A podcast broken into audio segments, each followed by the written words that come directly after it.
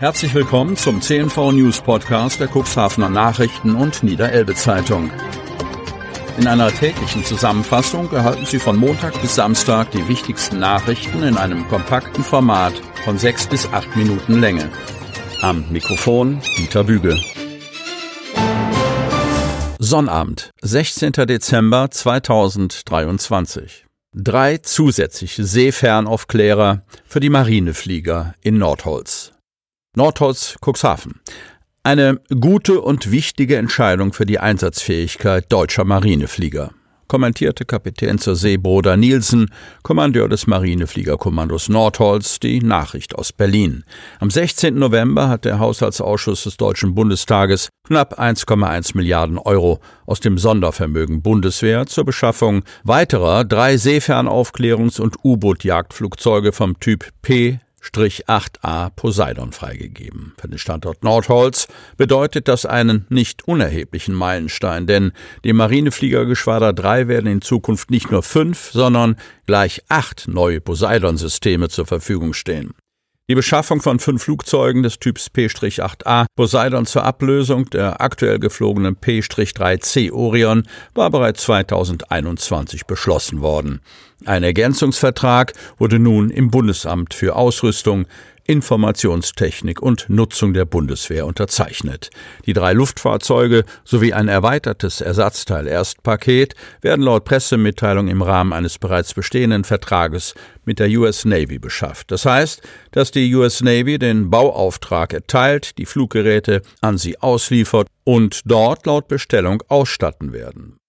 Basis der Vertragsergänzung ist ein Regierungskaufvertrag mit den USA, ein sogenanntes Foreign Military Sales Verfahren zum Erwerb von ursprünglich fünf Luftfahrzeugen, der Beschaffung eines Simulators sowie allen erforderlichen Unterstützungsleistungen für die Aufnahme des Flugbetriebs.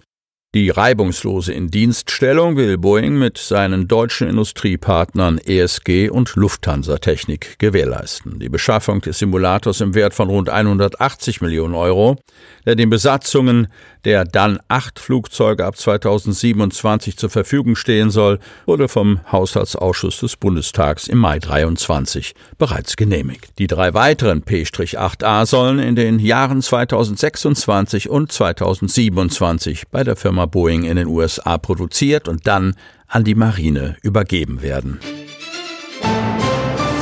Ralf Müller fährt seit über zwölf Jahren für die Tafel Cuxhaven.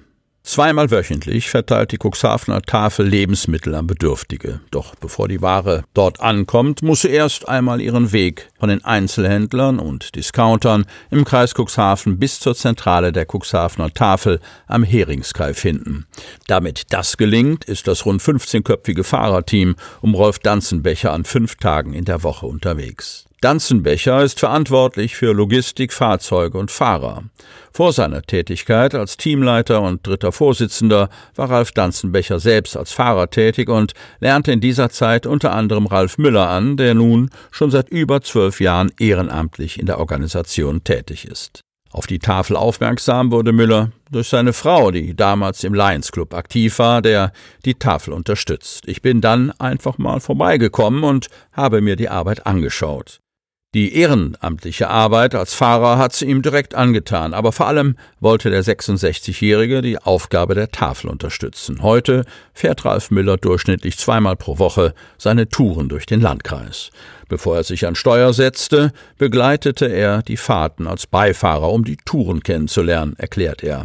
Man lernt zum Beispiel, welche Ware man mitnehmen muss und was besser nicht. Das ist zwar keine Pflicht, aber Ralf Müller sieht das Beifahren am Anfang eher als Grundvoraussetzung.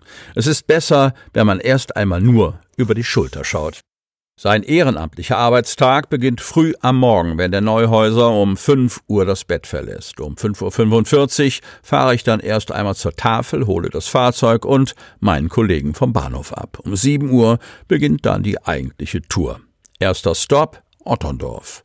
Von dort geht es dann weiter nach Kadenberge, wo zahlreiche Lebensmittelhändler angefahren werden. Alle 14 Tage bietet auch der Geflügelspezialist Eier Heinzen in Kadenberge Tiefkühlware an.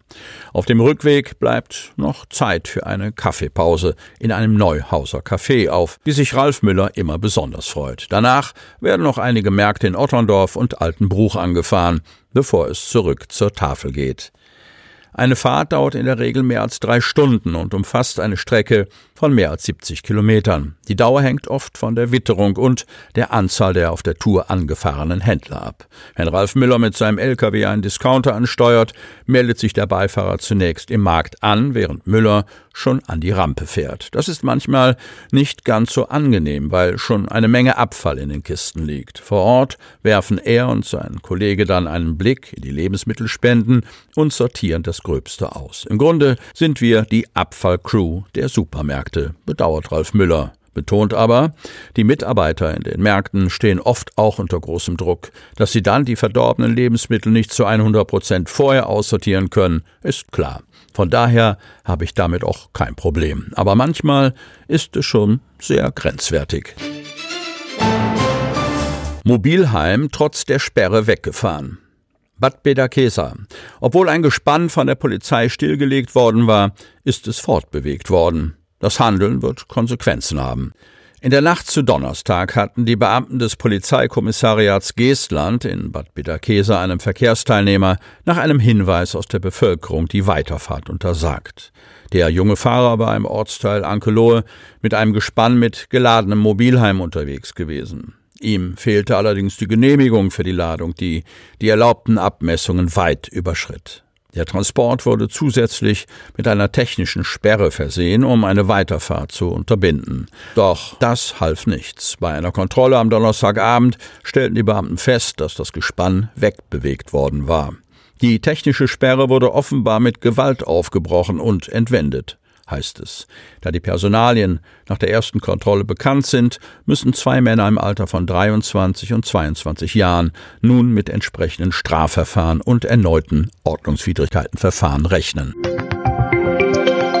Sie hörten den Podcast der CNV Medien. Redaktionsleitung Ulrich Rode. Produktion Win Marketing, Agentur für Podcast-Produktionen.